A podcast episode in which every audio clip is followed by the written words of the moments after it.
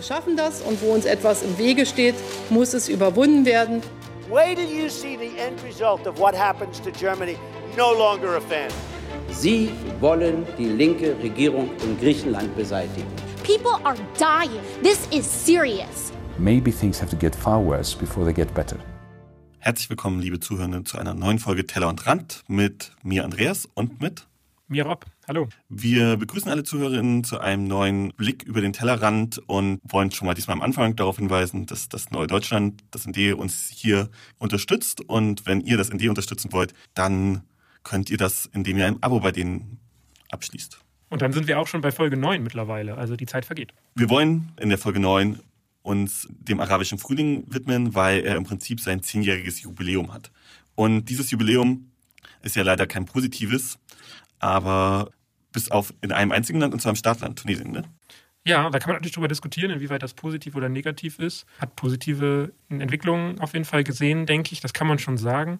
In den anderen Ländern war es ein, ja, ein Up and Down, ein Hoch und Runter. Und ähm, leider sind die an den meisten Ländern ist man an dem Punkt, wo es eben eher schlechter lief als vorher oder genauso schlecht.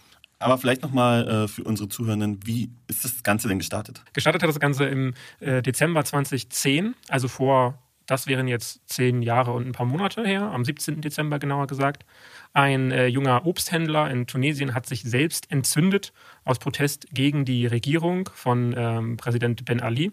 Und das Ganze hat quasi riesige Proteststürme gestartet und den Herrscher auch dann in die Flucht getrieben. Äh, mit neuen Reformen, mit mehr Rechten für die Bürger ist das Ganze geendet. Das war natürlich jetzt auch ein langer Weg für, die, für Tunesien, um an dem Punkt sei, zu sein, wo sie jetzt sind. Und sie haben immer noch viele Probleme. Aber der Funken ist übergesprungen auf so viele andere Länder, äh, zum Beispiel Ägypten. Ne? Und da erinnere mich ja noch an Mubarak, der dann äh, auch zu Fall äh, gekommen ist. Aber auch in Libyen, Gaddafi. Wir erinnern uns auch daran. Und natürlich auch in Syrien. Und über Syrien reden wir natürlich immer noch sehr intensiv, denn eine Lösung dieses Konflikts gibt es bis heute nicht, in keinster Form. Wobei man sagen muss, in den letzten Monaten war Syrien tatsächlich nicht mehr so ein großes Thema, wie ich eigentlich gedacht hätte. Also ähm, das ist ein bisschen abgelöst worden von Afghanistan, wo wir auch schon ein bisschen drüber geredet haben. Manchmal sogar vom Jemen, der vergessene Konflikt, der auch Teil des arabischen Frühlings ist. Und vom Libyen, wo es ebenfalls einen Bürgerkrieg gibt und wo eine, ähm, wo die Europäische Union auch eine negative Rolle spielt, indem sie dort die sogenannte libysche Küstenwache anerkennt, was eigentlich nur eine Bande von Terroristen sind. Der ganze Blick auf die Region und auf diesen Konflikt zeigt eigentlich die Unfähigkeit der Europäischen Union, sein politisches Kapital, wenn sie überhaupt eins haben, einzusetzen. Das hat auch viel mit der Uneinigkeit zu tun in, diesen, äh, in diesem Bereich. Frankreich setzt sich ganz anders an als Großbritannien und Deutschland. Und äh, das hat bisher zu keiner Lösung geführt. Auch die Einmischung der USA hat nicht immer, meistens zumindest, äh, keine Lösung, zu keiner Lösung geführt. Und so stehen wir heute, zehn Jahre nach dem Beginn der Proteste in der, ähm, in der syrischen Stadt äh, Dara immer noch im Endeffekt vor einem sehr, einer sehr komplexen Situation in Syrien. Ich meine, man redet da kaum noch drüber, den IS gab es ja auch noch, ne? da erinnern sich vielleicht einige noch dran. Ja, der IS, ähm, den gab es. Es gibt äh, verschiedenste Fraktionen, die sich aufteilen im Prinzip in ähm, Dschihadisten, äh, Fraktionen, in die äh, Regierungsfraktionen von Assad, in kurdische ähm, KämpferInnen. Dann spielen Großmächte und Mittelmächte eine Rolle. Es gab die Situation, dass beinahe zwei NATO-Partner vor Ort miteinander gekämpft hätten. Es gab Situationen, wo beinahe Russland und die USA in direkten Konflikt miteinander getreten wären. Syrien war auf jeden Fall ein großes Fass an ja, Konflikten, die sich dort vor Ort ausgetragen wurden. Diese Konflikte sind auch heute noch nicht ganz gelöst. Also wir haben Gebiete im Norden von Syrien, die besetzt sind von der Türkei. Wir haben Gebiete im, in Syrien, wo Russland die Macht vertritt. Wir haben Gebiete in Syrien, wo das der Iran tut. Wir haben Gebiete, wo das die Hezbollah tut. Das sind, äh, es gibt überall äh, versplitterte Fraktionen, aber der Bürgerkrieg ist auf einer gewissen Ebene beendet worden und äh, man hat sich so ein bisschen eingespielt. Ja, es ist wie so ein Standstill, wie eine, im Endeffekt. Die syrische Armee hat ihren Teil, ähm, die türkische Armee hat ihren Teil, die verschiedenen Rebellengruppen haben ihre Teile. Die meisten Rebellengruppen sind ja zerschlagen, mehr oder weniger, oder eben auf die Dauer einfach zerrieben worden. Das liegt natürlich auch zum großen Teil eben an der, an der Rolle auch Russlands, die Syrien relativ kompromisslos unterstützen und eigentlich auch keine Bedingungen groß scheinbar zu stellen scheinen. Ähm, das gleiche gilt auch für den Iran. Gleichzeitig gibt es ja im Nordosten des Landes noch eine, ein Gebiet, was bis zumindest den türkischen Einmarsch eigentlich in einer relativ friedlichen Situation leben konnte. Genau, ähm, und nicht nur eine friedliche Situation hatte, sondern eine Art Hoffnungsprojekt war für die deutsche Linke, für die europäische Linke, würde ich sagen. Also eins der Dinge, worauf man sich in der Linken scheinbar über alle äh, Fraktionen einigen konnte, dass das unterstützenswert ist, und zwar Rojava und die kurdischen Gebiete als solches. Die Gebiete sind im Nordosten der, der, der, Syriens. Die haben eben eine Föderation im Endeffekt gegründet, eine Region gegründet, die Rojava heißt. Und das ist im Endeffekt so eine Art Föderation. Das heißt, die, es ist sehr regional orientiert, demokratisch organisiert. Und äh, dem Gebiet leben vor allem Kurden, aber äh, alle Bevölkerungsteile werden hier äh, gleichberechtigt behandelt und haben auch gleiche demokratische Rechte. Woher kommt das denn? Woher kommt äh, diese Region überhaupt, dass sie so ein bisschen anders ist? Also und woher kommen diese kurdischen Gruppen? Woher kommt Kurdistan, was wir oft als Name hören, was aber kein echter Staat ist? Das ist genau, also wir kennen die Debatte vor allem aus der Türkei und aus Südostanatolien. Die Kurden, das ist eine Bevölkerungsgruppe, sind momentan ca. 30 bis 50 Millionen. Das ist natürlich dadurch, dass es kein Land gibt, Kurdistan, das ist sehr schwer jetzt zu sagen, es gibt so und so viele Millionen Kurden, aber es wird geschätzt von 30 bis 50 Millionen. Die leben vor allem in den Ländern Türkei, also in der Reihenfolge auch, Türkei, Iran, Irak, Syrien und ähm, Deutschland. Und danach kommt erstmal lange nichts. Also ähm, die meisten Kurden leben eben in diesen fünf Ländern. Ich habe Deutschland jetzt bewusst dazugenommen, weil einfach Deutschland mit ähm, über einer Million Kurden sehr nah an der äh, Zahl äh, von Syrien ist tatsächlich. Um das vielleicht auch mal so in den Kontext zu setzen. Ähm, das hat was mit Fluchtbewegungen zu tun und äh, vor allem eben vor auch der türkischen Fluchtbewegung vor der türkischen Regierung. Man relativ leicht auch aus, ähm, für, für die Arbeit aus der Türkei nach Deutschland kommen konnte. Und das haben viele genutzt. Viele Kurden auch, um aus der schwierigen Situation in den kurdischen Gebieten in der Türkei zu äh, fliehen. Im Endeffekt. Offiziell natürlich nicht, aber eben das war es für viele. Äh, insgesamt kann man sagen, Kurden sind vor allem muslimisch, aber nicht alle. Das ist natürlich auch zu einfach. Es gibt Jesiden, das ist auch eine Art, eine Religion. Christen, es gibt kurdische Juden, es gibt kurdische Agnostiker und Atheisten, wie es eben hier in Deutschland auch vor allem Christen gibt, aber eben auch andere Gruppen. Das ist auch noch wichtig zu sagen, weil oft wird das über einen Kamm geschert. Das ist auf jeden Fall nicht richtig. Ja, jetzt muss man überlegen, ich habe ja gesagt, die leben in der Türkei, Südostanatolien, im Norden von, im Nordosten von Syrien, im Norden des Iraks und im Nordwesten ähm, des Irans. Das heißt, wir haben ein relativ zusammenhängendes Gebiet, das sich allerdings nie, durch, äh, nie zu einem Nationalstaat bilden konnte. Und das hat verschiedene Gründe. Zum einen sind diese Regionen, ist im Endeffekt sind die Berge nördlich von dem äh, Zweistromland, ne, also Euphrat und Tigris, die durch den Irak laufen, äh, von der Türkei aus. Diese beiden, diese beiden Flüsse bilden ja das Mesopotamien, wie man früher gesagt hat, wenn man jetzt historisch spricht. Und in den Bergen nördlich davon ist Kurdistan. Und das ist ein sehr abgeschiedenes Gebiet, ähm, sehr schwer zu erreichen, zumindest mit den damaligen, äh, mit historischen Mitteln sozusagen. Heutzutage ist das ja alles ein bisschen einfacher. Diese Bevölkerungsgruppen lebten eigentlich äh, bis ab dem 14. Jahrhundert unter Fremdherrschaft verschiedener arabischer Fürsten und Sultans, hatten aber immer ja so ein bisschen ihre Organisation und ihre Autonomie einfach weit zu schwer erreichbar war. Konnten die intern im Endeffekt so ein bisschen machen, was sie für richtig gehalten haben dieser Nationalismus, der entwickelte sich dann erst im 20. Jahrhundert nach dem Ersten Weltkrieg. Die Situation war so, dass das war ein bisschen ähnlich wie in der Türkei. Und ich glaube, das ist genau das Wichtige. Assad, der Assad-Clan, also Assad war ja nicht der erste Präsident aus dem Assad-Clan, sondern sein Vater war auch ein Assad. Und ähm, die, die Lage war ähnlich. Also die Sprache war verboten, die Kultur wurde unterdrückt. Und es gab dadurch natürlich immer wieder Konflikte und Kriege auch zwischen den Kurden und der syrischen Armee. Das heißt, das ist auch ein sehr langer Konflikt, der sehr lange besteht. Syrien ist nämlich eigentlich auch ein Vielvölkerstaat, der aber eben durch die Regierung nicht so richtig anerkannt wird, sondern man möchte hier auch ein syrisches Volk bilden. Jetzt kommen wir zu dem Jubiläum, nämlich zu dem arabischen Frühling. Und hier ist es natürlich so, es gab massive Demonstrationen im Süden des Landes vor allem, die schwappten halt über das ganze Land. Und die Kurden haben das so ein bisschen, könnte man behaupten oder sagen, so als ihre Chance gesehen. Aber gleichzeitig haben sich auch diese liberalen Ideen innerhalb der Kurden in dieser Zeit äh, weiterentwickelt und radikalisiert. Und die kurdischen Kräfte, die militärisch wirklich sehr gut organisiert sind und auch waren, waren in der Lage, in kürzester Zeit das Gebiet, was von Kurden besiedelt wurde, militärisch zu erobern. Bis sie sogar einige Gebiete erobert haben, die von ähm, ja, arabischer Bevölkerung bewohnt wurden. Im Endeffekt alles, was östlich des Euphrats war, konnten sie erobern. Dieses Militär war schlichtweg mit anderen Themen beschäftigt und hat keine große, großen Schwerpunkt eben auf diesen Teil gesetzt. Ja. Ähm, und so hat sich im Endeffekt ein relativ weitgehend unabhängiger Kurdenstaat bilden können.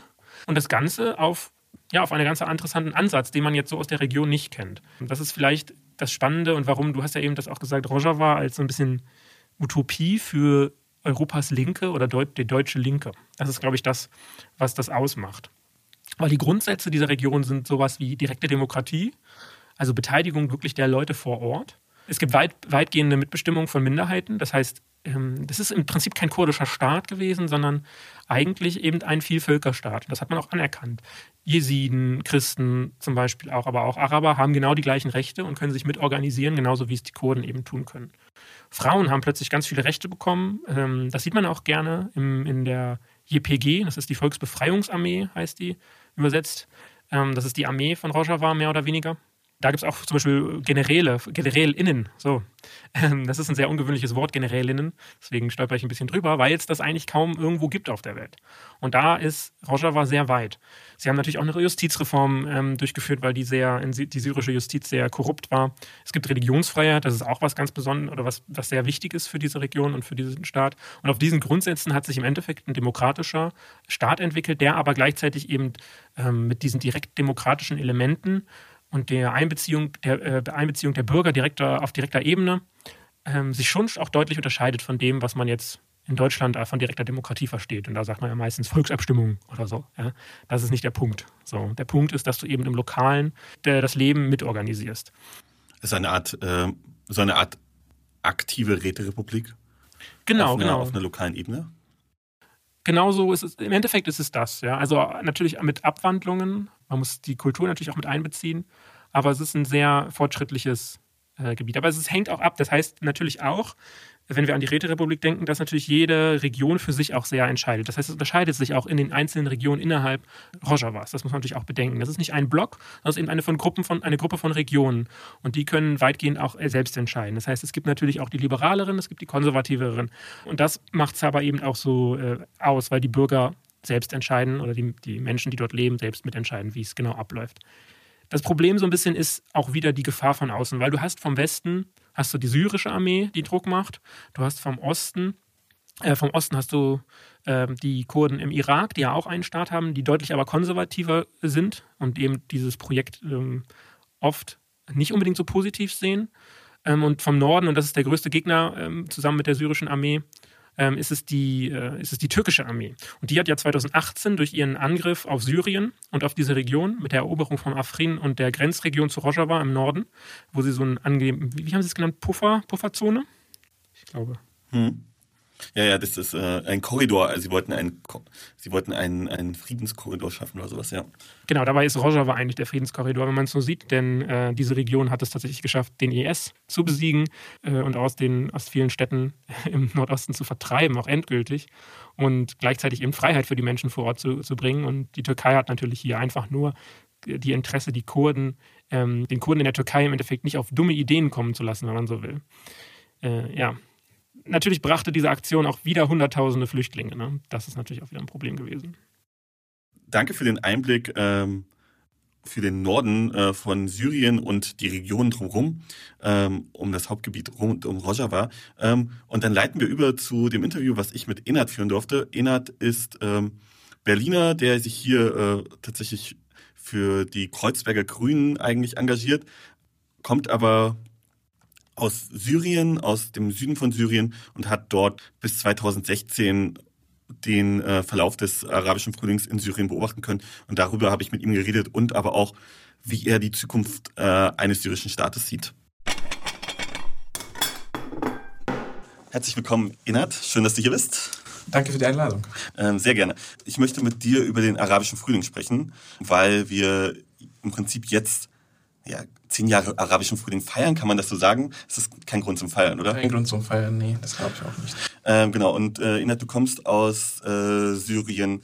Ähm, Syrien ist wahrscheinlich neben Libyen das Land, was am meisten im Prinzip im Negativen aus diesem äh, arabischen Frühling rausgegangen ist. Aber wie war am Anfang also 2011 die Situation für dich?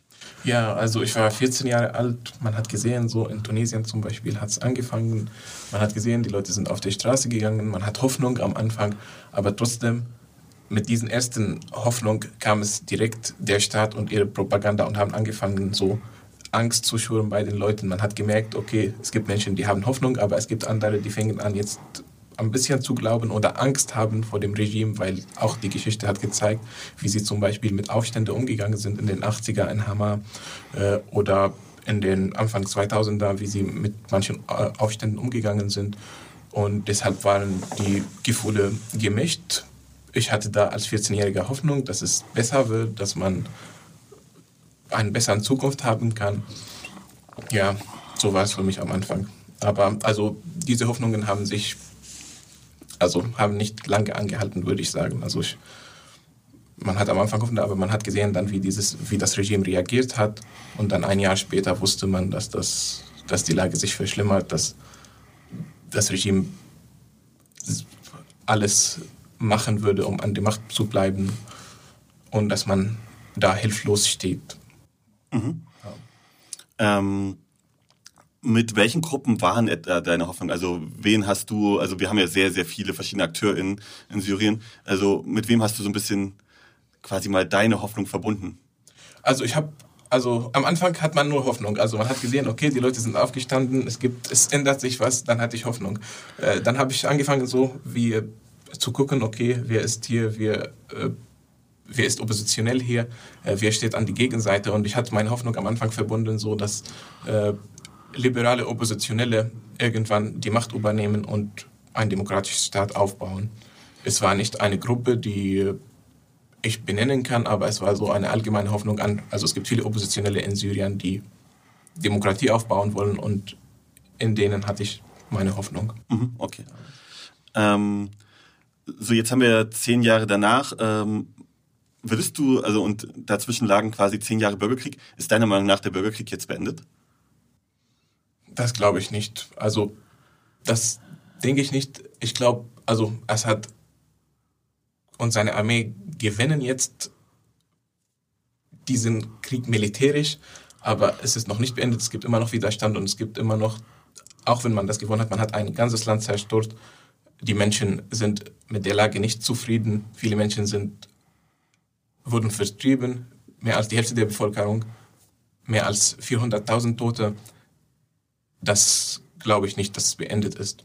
Also du meinst, die Leute werden das Assad nicht vergessen? Ja, ich glaube, die Leute würden das Assad nicht vergessen und ich glaube auch, Assad, also auch wenn er an der Macht bleibt jetzt erstmal, es wird nicht so weiter so funktionieren. Es wird immer wieder oder es wird keinen funktionierenden Staat so geben, wo Assad so wie vor dem Krieg seine Macht ausüben kann und nach außen treten kann als Präsident von allen Syrern. Mhm. Ähm, genau. Assad hat ja jetzt Wahlen ausgerufen im Mai. Ähm, gibt es da, weißt du was, ob es Oppositionskandidaten gibt, die dort antreten können? Oder gibt es dort irgendwas? Oder ist es einfach nur eine, ja, organisierte Wahl zur, äh, zur Rückernennung des Präsidenten? Ja, also Wahlen in Syrien, ich weiß nicht, ob man das Wahlen nennen kann. Ja, Assad nennt das Wahlen, aber das sind halt nur eine Veranstaltung, um ihm, um ihm zu bestätigen. Ich glaube, er bestimmt auch, die, wie viel Prozent er bekommt vor der Wahl das war auch immer so, ich war 2014, als er gewählt wurde, auch in Syrien, das war auch mitten im Krieg. Und ich habe gesehen, wie, also ich war damals kurz vor meinem 18. Geburtstag, aber ich habe gesagt, auch wenn ich wählen konnte, würde ich nicht wählen gehen. Ich habe es das zu mir selbst gesagt, man hat sich nicht getraut, so damals in der Schule sowas zu sagen. Ähm, ich habe gesehen, wie die Leute so gesamt würden von der Schule oder sowas. Ich war in der Abiturklasse, um ihn wählen zu gehen. Manche Leute haben ihm zehnmal gewählt. Also in Syrien, wenn man wählt, äh, wird, also es gibt kein äh, zentrales Register oder 2014 gab es das nicht. Ich weiß nicht, ob es dieses Mal gibt, glaube ich auch nicht. Äh, und wenn man wählt, dann bekommt man so ein blaues Ink auf dem Finger, so dass man einmal gewählt hat. Hm. Und das bleibt, soll zwei Tage bleiben oder so, so dass man nicht nochmal wählen gehen kann. Und es gab viele Leute, die zehnmal gewählt haben und auf alle ihre Finger dieses Ink hatten und dann kommen sie und sind stolz drauf, hey, wir haben diesen Präsident, der Diktator, aber ist eben Präsident so, äh, äh, zehnmal gewählt. Das gab es viele. Und auch viele, die auf der Straße gehen, wurden gezwungen, auch von ihrer Arbeit wählen zu gehen. Man kann auch hm, äh, noch eine, ja, man, kann nicht, man kann nicht geheim wählen gehen eigentlich. Also es gibt so dieses, also man geht hin und dann geben sie dir ein Papier und du musst vor den Leuten ankreuzen, wen du wählen willst und niemand traut sich halt das halt nicht zu wählen da. Also es ist nur eine traurige Veranstaltung, um Assad wieder zu bestätigen. Wer, wer sind die Leute, die, die ihr, ähm, die es immer noch mit Assad halten? Also, das sind halt Leute, die, also an erster Stelle würde ich sagen, Leute, die vom Regime profitieren, aber nicht nur so, sondern auch Leute, die die Propaganda glauben und Angst von den anderen haben. Aber am meisten ist es halt, ja, ich weiß, also es gibt Leute, also die meisten Leute schweigen. Es gibt die, die profitieren von ihm, die in seiner Armee oder profitieren von diesem Regime, die sind an seiner Seite überall, die in der, also die aktiv in der Baath-Partei, nicht alle Mitglieder der Baath-Partei sind auch äh, pro Assad, weil also da wurden auch Leute gezwungen, zum Beispiel bei uns in der Schule haben die, die Leute gesammelt. Ich bin dahin nicht gegangen, zum Glück. Aber wenn, wenn sie mich, also sie hätten mich auch zwingen können, so einen Mitgliedschaftsantrag zu machen und da Mitglied zu werden. Da gibt es halt diese Leute, die aktiv in der Partei sind, die sind auch an der Seite von Assad, die Leute in der Armee halt, in seiner Sicherheitsapparaten und ja, Menschen, die, also, Polit also es ist immer so halt in der Politik, in der Geschichte so, wenn ein Machthaber, da gibt auch, wenn er ein Verbrecher und Diktator ist, dass Menschen auch ihm unterstützen, also er findet Unterstützer. Hm. Du hast mir im Vorgespräch erzählt, du hast ein bisschen Kontakt äh, nach Syrien. Wie ist die Situation? Wie schätzen deine Freundinnen die Situation derzeit in Syrien ein? Ja, also ich habe Kontakt zu meinen Freundinnen da in Syrien und die Lage verschlechtert sich. Also von allen Seiten. Also auch wenn Assad jetzt, wie gesagt, so bestimmte Teilkonflikte militärisch gewinnt, aber trotzdem die wirtschaftliche Lage ist sehr schlecht. Inflation ist sehr hoch.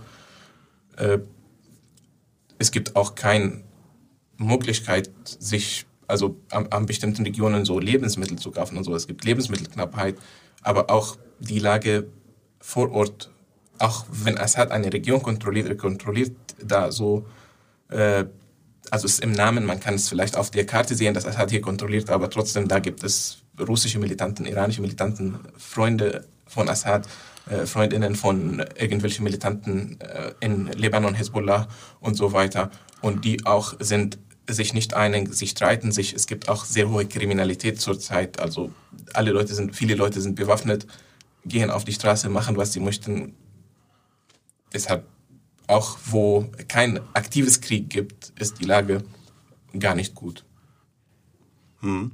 Ähm, aber, aber die Leute haben auch die Hoffnung verloren, um Widerstand zu leisten? Oder gibt es noch Hoffnung? Hm. Ich weiß es. Also, es ist eine schwierige Frage, ob noch Hoffnung gibt. Ich sage immer so, die Hoffnung stirbt zuletzt, aber ich bin hier in Deutschland jetzt, ich kann es wirklich für die Leute da nicht, also aus meiner Gespräche mit den Leuten habe ich das Gefühl, dass, ja, sie haben die Hoffnung ausgegeben, sie wollen irgendwie rauskommen, also junge Menschen wollen rauskommen, irgendwie woanders ein Leben aufbauen, weil sie da keine Hoffnung mehr haben. Auch diese Menschen, die vor dem Krieg Hoffnung hatten, also viele Menschen nicht am Anfang und so. Und dann wussten die Menschen so nach paar Jahren, okay, hier geht's nicht weiter. Also, dass man das sich, also das so nicht weitermachen kann oder die Hoffnung verloren hat oder nicht mehr in Sicherheit leben kann.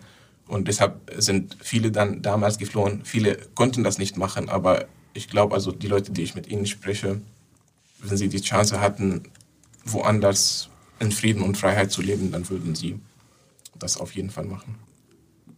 Würdest du sagen, es war ein Fehler, dass äh, zum Beispiel die Europäische Union und die USA ähm, nicht die syrische Opposition stärker unterstützt haben? Ja, ich würde sagen, es war ein Fehler. Also, also, ich, also ich weiß nicht, wie man das am besten machen kann. Also ich, hab, ich hatte viel Diskussionen darüber, also wie, was hätte man besser machen können. Aber nichts zu machen ist, war und ist ein Fehler. Ich glaube, jemand wie die Europäische Union, der so stark in der Welt ist, die USA, hätten da viel früher eingreifen können, die Menschen in Syrien unterstützen und Assad stoppen. Aber das haben sie leider nicht gemacht. Und ja, also ich kann nicht sagen, ob wenn sie jetzt da was, also was gemacht haben, ob es jetzt die Lage ähm, doch viel besser gemacht hatte, aber ich glaube, die Lage ist sehr schlecht. Also Assad hat einen Krieg gegen das eigene Volk geführt und schlechter hätte es nicht sein können. Und einfach nur zuschauen und nichts machen, war, glaube ich, meiner Meinung nach ein fataler Fehler. Mhm. Ähm, ich habe dich, glaube ich, noch nie gefragt, aus welcher Region kommst du überhaupt in Syrien? Äh, ich komme aus dem Süden.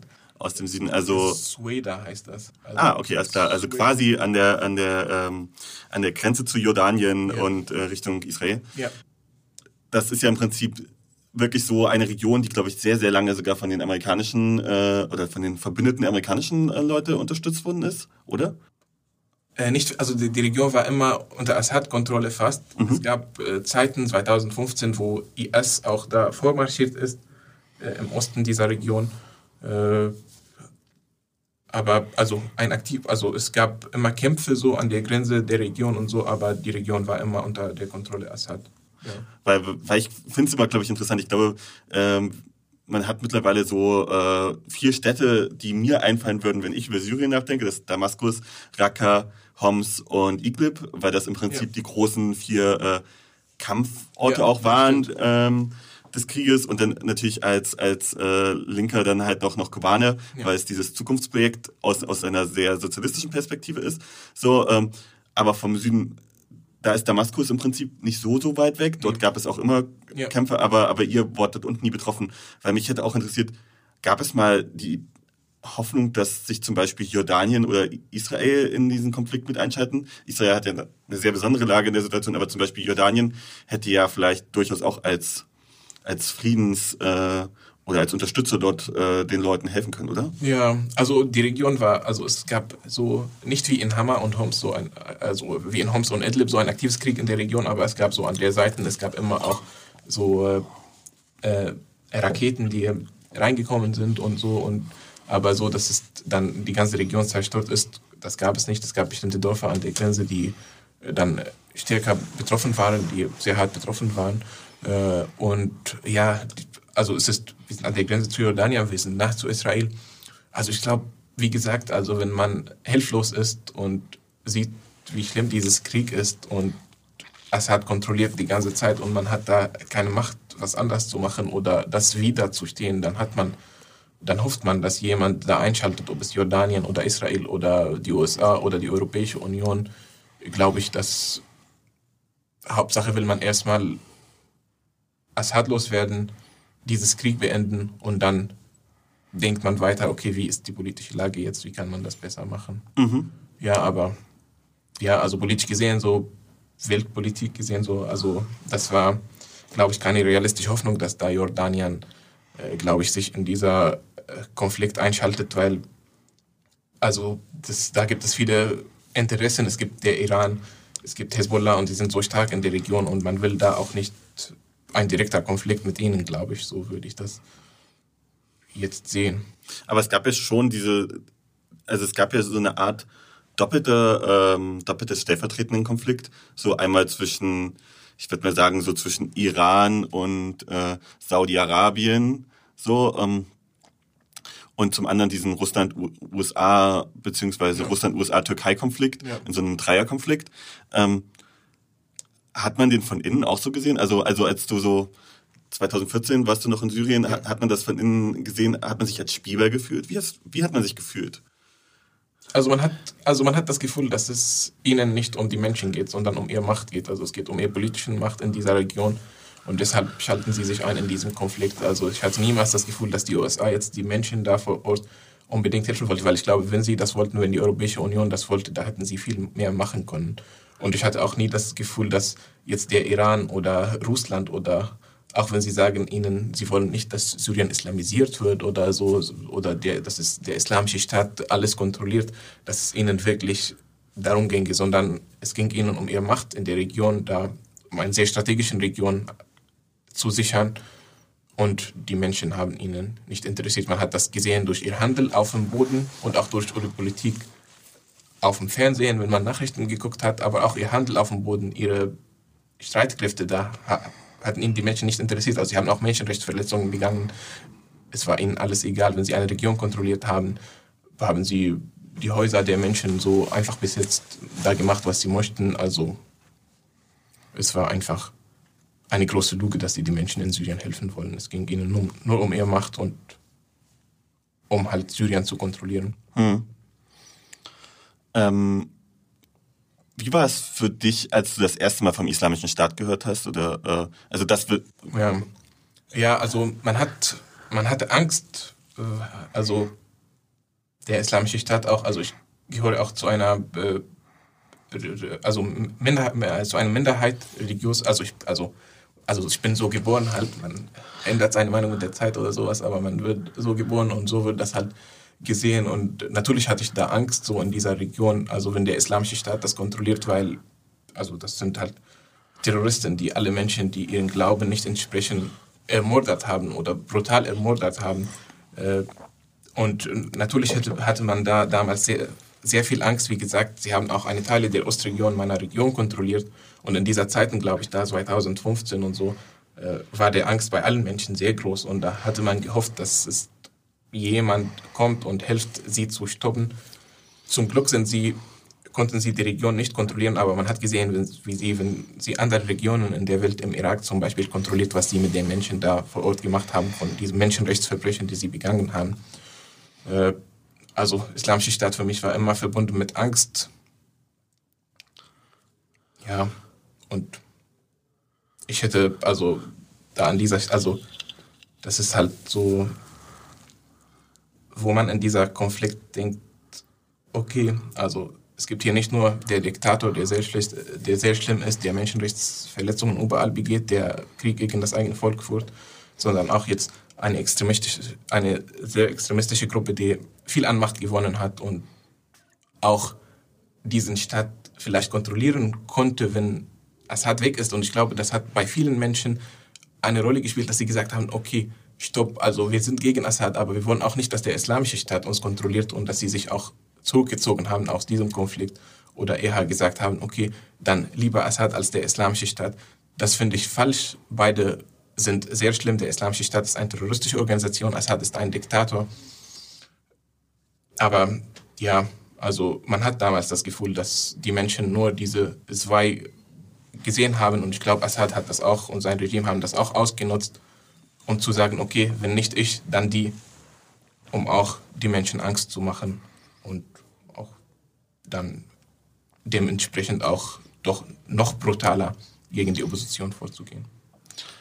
Ähm, wie habt ihr damals Informationen, also wie hast du, während du noch in Syrien warst, Informationen über die Region bekommen oder über, über das, was um euch herum abgeht? Wusstet ihr über, also wusstest du über die Kämpfe, die es in Damaskus gab, zum Beispiel Bescheid oder?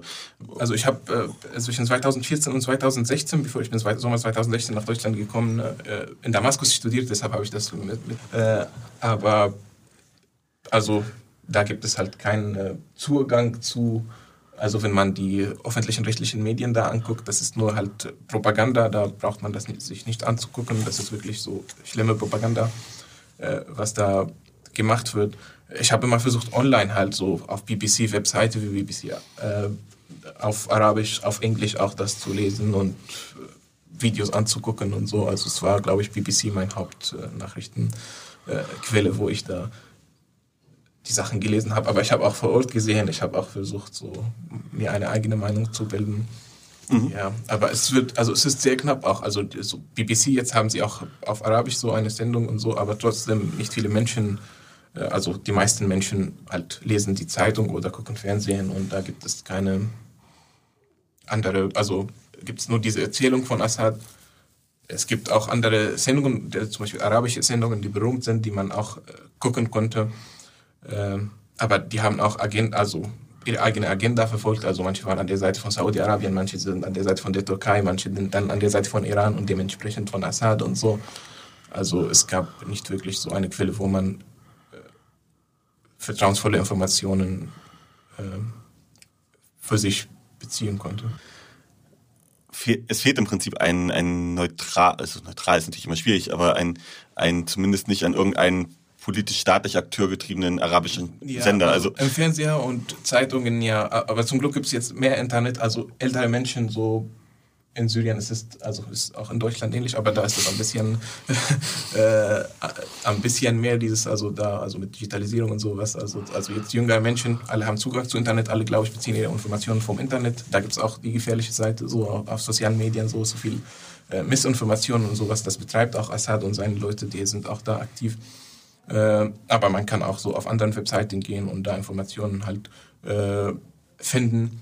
Äh, aber das halt dass nicht alle Menschen haben Zugang zu diesem, also Internetzugang oder Laptop oder eigene Computer, wo sie da lesen oder ihr Lebens äh, erlaubt das halt so, wenn man sein Lebenslang das nicht gemacht hat und immer zehn Stunden am Tag gearbeitet hat und sowas und immer dieses Medien geguckt hat und diese Zeitungen gelesen hat, dann wird man nicht so wie ich jetzt so auf BBC gehen und da was lesen oder äh, wo auch immer.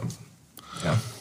Als du, als du dann nach Deutschland gekommen bist ähm, und du, du zurückgeschaut hast, wie hat sich dein Blick verändert? Wo, wo würdest du sagen, ähm, weißt du, also dieser, dieser, ich, ich meine, für mich ist das sehr schwer vorstellbar, äh, da wo ich geboren bin, zu verlassen, zumindest auf eine so weiten Perspektive. Und selbst ich, wenn ich jetzt auf den Osten der 90er schaue, ähm, ist das natürlich für mich so eine, eine sehr, sehr interessante Zeit. Wie, wie war das für dich, als du zurückgeschaut hast? Oder würdest du sagen, brauchst du dafür noch Zeit? Ja, also es waren gemischte Gefühle. Es ist schwierig, äh, da so ein eigenes Gefühl rauszunehmen und das jetzt und darüber zu reden. Aber man hat gedacht, okay, auch wenn ich jetzt hier bin, jetzt geht es mir besser. Ich habe Hoffnung, dass man die Zukunft besser wird, dass ich hier was machen kann, was Gutes machen kann, dass ich auch irgendwann meine Freundinnen, die Leute, die ich kenne in Syrien, die Leute, die ich mit ihnen was gemacht habe, die Leute, die ich liebe, also alle Leute, also wenn man hier angekommen ist, kennt man nur Leute aus Syrien, man kennt die Leute hier nicht, äh, dass man ihnen irgendwann helfen kann. Äh, aber auch, man hat auch zum Beispiel, also das Gefühl auch, würde es jetzt hier funktionieren, war das eine richtige Entscheidung, nach Deutschland zu kommen, auch wenn ich mir sicher war, dass es das ist, als ich hier angekommen bin, aber wenn man hier ist und die ersten Tage weiß nicht, okay, wie finde ich eine Wohnung, wie kann ich, äh, ich kenne hier niemand, äh, wie reagieren die Leute auf mich, ich bin hier jetzt in einem Land, wo niemand mich kennt. Äh, diese Gefühle waren alle zusammengemischt. So. Wir probieren uns jetzt mal ein bisschen eine, eine Zukunft aufzubauen. Ja. So, ähm, und gehen jetzt einfach mal davon aus, wir haben jetzt 2021, zehn Jahre nach dem arabischen Frühling. Äh, leider ist äh, dieser Frühling zum großen Teil gescheitert, außer vielleicht in Tunesien, das ist debattierbar, aber ähm, genau, aber vielleicht ähm, passiert in den nächsten fünf Jahren ja doch was. Und Assad, Assad verschwindet im Prinzip. Ist mit Assad und der Baath-Partei, wenn die verschwunden ist oder weniger Macht zumindest hat, ist dann das Problem gelöst? Also ich finde, das ist notwendig, um überhaupt in Richtung Losung zu laufen, aber es ist auf gar keinen Fall gelöst, das Problem. Also nachdem Assad jetzt das Land zerstört hat, die Hälfte der Bevölkerung vertrieben ist, alle Städte sind am, fast alle Städte am Boden. Auch das ist auch, also dieses Krieg, die Menschen, die diesen Krieg erlebt haben, die damit aufgewachsen sind. Das sind halt zehn Jahre, die nicht zur Schule gegangen sind, die nur das erlebt haben, dass immer Kampf, dass immer getötet wird, dass die gesehen haben, wie ihre Eltern vertrieben wurden. Äh, ob das so einfach wird, wenn Assad nur geht und seine Baath-Partei geht, das, das glaube ich nicht, dass das dann alles gelost wird. Aber ich glaube, das ist auf jeden Fall ein notwendiger Schritt, um überhaupt in Richtung Losung laufen zu können und die Lage für die Menschen da besser zu machen. Und würdest du sagen, das sollen die Leute vor Ort entscheiden, weil für dich gibt es eigentlich gar kein Syrien der Zukunft mehr, weil für dich ist Deutschland die Zukunft, was weil ja genauso verständlich wäre? Ja, also, also natürlich sollen die Leute vor Ort das entscheiden. Das ist ein Grundprinzip. Ich versuche auch hier in Deutschland Politik zu machen und Demokratie ist ein Grundprinzip, dass Leute vor Ort, die von der Politik betroffen sind, auch mitentscheiden dürfen oder entscheiden dürfen, äh, wie es weitergeht. Es ist für mich nicht egal, also ich sehe meine Zukunft hier in Deutschland jetzt fast viereinhalb Jahre später, nachdem ich hier angekommen bin. Ich will hier bleiben, ich will hier auch in der Zukunft bleiben und versuchen aus hier also äh, ein bisschen positives Einfluss auf die Lage in Syrien und in, überall auch in Deutschland hier zu haben. Äh, aber wie sehe mein Syrien der Zukunft aus? Also, ein, also es, ich weiß, es ist jetzt super schwierig, nach diesen zehn Kriegjahre noch anzufangen und da einen demokratischen Staat zu bauen oder einen Staat, die ihre Menschen respektiert und ihre Grundrechte und die Menschenrechte achtet.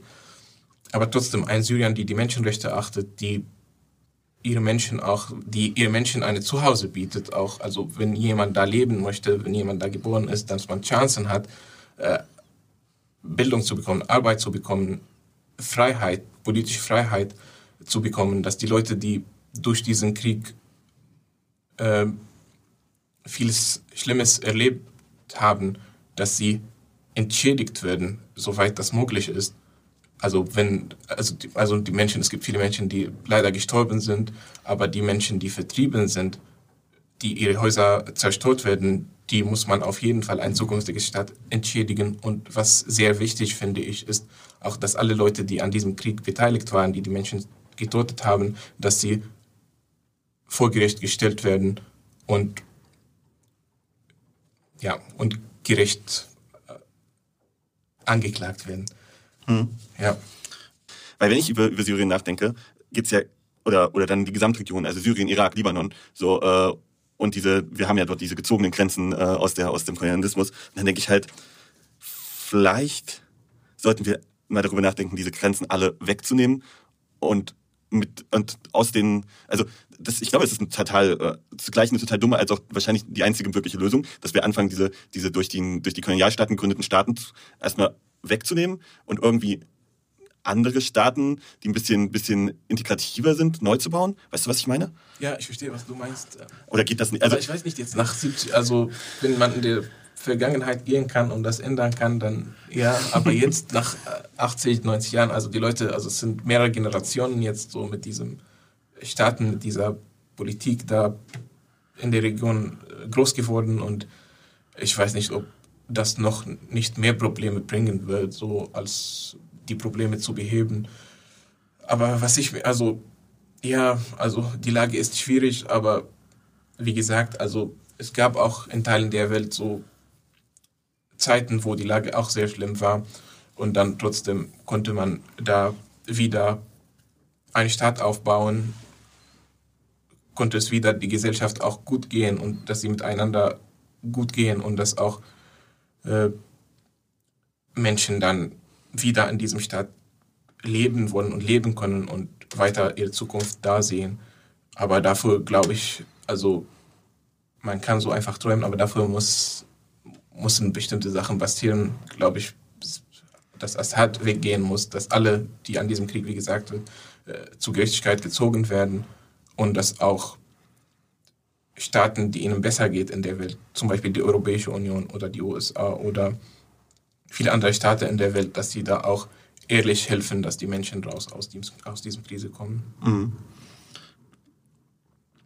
Ich glaube, das ist vielleicht eine Generationenaufgabe. Ich weiß nicht, ob das dann möglich sein wird in den nächsten paar Jahren, äh, aber ich mag nicht so immer so pessimistisch äh, klingeln, aber so am Anfang, wie gesagt, hatte ich Hoffnung, als das alles angefangen hat, dann, wenn man so die Hoffnung irgendwann verloren hat und sieht, so wie die Lage sich verschlechtert, immer, dann denkt man sich, ja, ich hoffe, aber ich glaube, es ist schwierig, dass das schnell, dass, dass die Lage sich schnell ändert.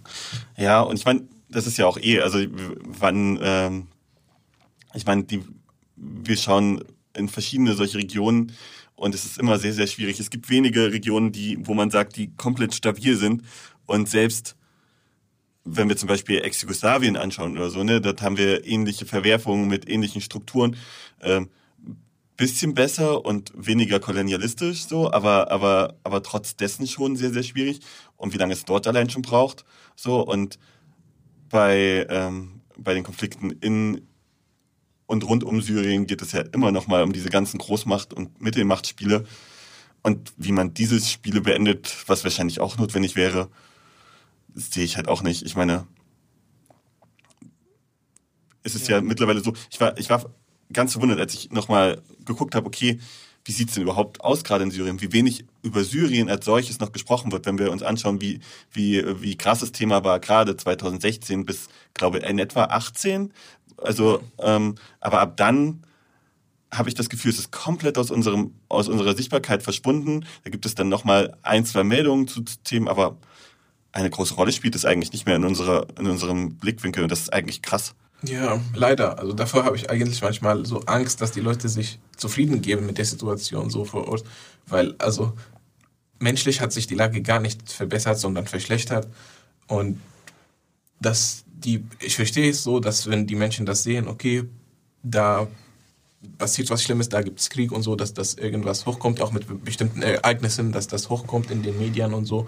Äh, aber trotzdem, man darf das danach nicht vergessen. Also es soll immer im Kopf der Menschen, ich glaube, da passiert viel vor Ort. Ich weiß, es gibt keinen Zugang, keinen einfach Zugang für JournalistInnen vor Ort, dass sie da auch berichten können, aber es gibt viele Menschen, die auch Informationen geben können, Material nach außen tragen können und äh, durch ihre Arbeit, also sie gefährden ihr Leben da durch diese wichtige Arbeit, die sie da machen.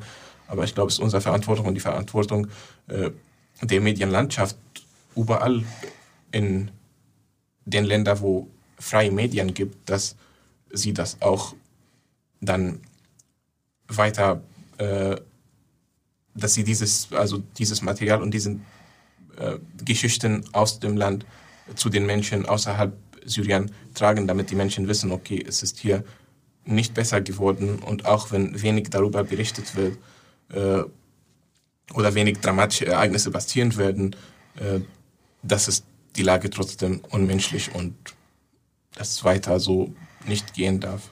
Mhm. Okay. Ähm, magst, also hast du noch irgendwas, was, was, äh, was deiner Meinung nach immer vergessen wird, wenn, wenn über Syrien in Deutschland geredet wird?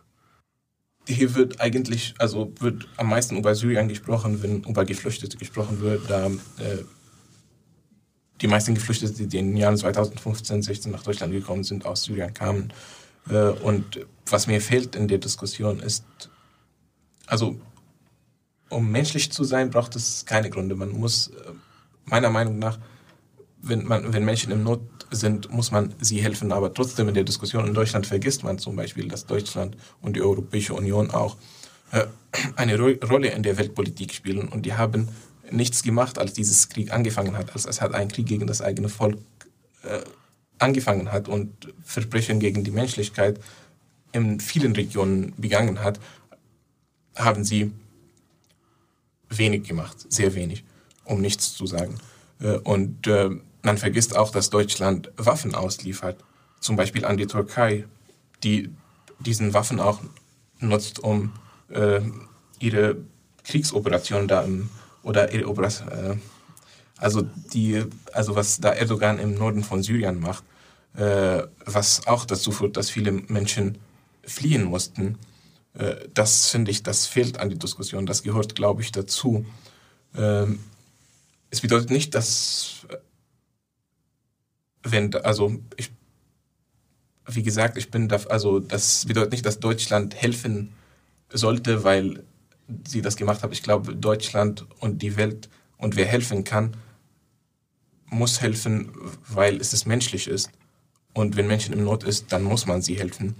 Und man muss die Menschenrechte verteidigen. Ähm, aber ich finde es auch fair, wenn das in der Diskussion mehr vorkommt, dass hier auch versagt wurde am Anfang, was zu machen, wenn das viel einfacher war, als es jetzt ist. Mhm. Ja. Und die Waffenauslieferung sowieso, das ist Kriegswaffen an autoritären Regimen zu liefern, die das nutzen, um Krieg zu führen. Das finde ich meiner Meinung nach ist ähm, nicht gut und es gehört zu einer Diskussion, wo man über Geflüchtete und Syrien redet, dass man auch da äh, darüber spricht und ich hoffe, dass das sich irgendwann ändert und dass Deutschland dann äh, verantwortlich wird und geht mit solchen Sachen. Also und äh, macht das nicht so weiter. Sehr gut. Äh, dann danke ich dir, Inhard, für das Interview. Dankeschön. Das war ein sehr interessantes Interview. Äh, danke, Andreas, danke, Enat, dafür. Und dann sind wir auch schon wieder am Ende unserer Folge. Und Andreas, du hast wieder eine gute Nachricht für uns, oder? Ja, genau. Aber ich wollte erstmal noch auf eine schlechte Nachricht hinaus. Und zwar ähm, haben wir ja vor drei Folgen, also in Folge 6, über Kolumbien geredet und wie dort die Lage so ist. Und äh, leider ist die Lage nicht besser geworden, sondern wesentlich schlechter. Das heißt, äh, es gibt jetzt sehr, sehr viel, was man unter dem Hashtag SOS Kolumbien nachschauen kann. Es gab massive Polizeigewalt. Äh, die rechte Regierung vor Ort ähm, probiert tatsächlich da gerade ähm, Teile der Bevölkerung aktiv niederzuhalten und ähm, ja, es gibt quasi Aufstände vor Ort. Und das ist auf jeden Fall was, was ihr folgen solltet. Ich werde dazu nochmal was reinlenken, äh, verlinken in unseren Shownotes. Und natürlich könnt ihr euch die Folge nochmal von Gabi äh, mit Gabi anhören und dann auch gucken, was Gabi derzeit dazu sagt, was da ähm, was dort los ist. So, und dann zur positiven Nachricht, wenigstens einen kleinen Lichtblick und äh, dem holen wir uns diesmal aus dem afrikanischen Kontinent und zwar vom Staat Malawi. Ähm, Malawi ist äh, ein sehr armes Land leider, aber äh, mit einer quasi funktionierenden Justiz, die nämlich jetzt geurteilt hat, also das dortige sogenannte, also das dortige Verfassungsgericht hat geurteilt, dass die Todesstrafe nicht Teil der Rechtsprechung des Staates sein darf und deswegen muss sie abgeschafft werden. Das ist definitiv eine gute Nachricht und eigentlich ein sehr positiver Abschluss für unsere Folge. Und ja, ich bin überrascht, wie schnell wir dann wieder am Ende sind. Ja, ich auch. Darum äh, hoffen wir und wünschen wir den HörerInnen alles Gute und ähm, ja, viel Spaß bei anderen Podcasts zum Hören.